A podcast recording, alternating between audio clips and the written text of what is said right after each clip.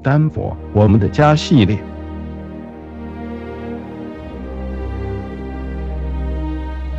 一月二十三日，一个看似平淡无奇的日子，但在八十六年前，有一个来自科连斯堡的飞虎英雄，在那一天为了中国献出了自己年仅二十七岁的生命。他的名字叫艾伦·伯特克里斯特曼，一个在科州的我们并不熟悉，但应该记住的名字。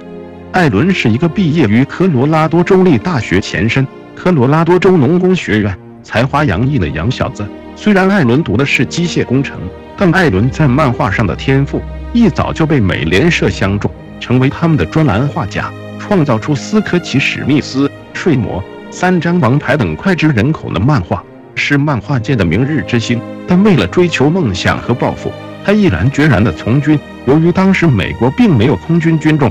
他被遴选到海军航校，成为了一位舰载机飞行员。而在这个时期，他创作的漫画里，更是充满了他从军生涯里所见所闻的经历。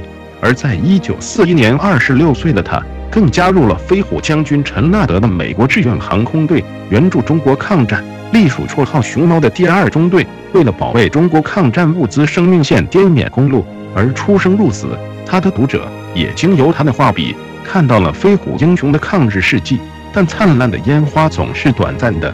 在一九四二年一月二十三日，艾伦在跳伞途中被日军枪杀，结束了他短暂但充满色彩的一生。一九五零年，艾伦终于从印度英军公墓移灵回到了他的家乡科林斯堡，安息在他长大的地方。这是一个为了中国牺牲的科州人的故事，一个您我都应该知道的故事。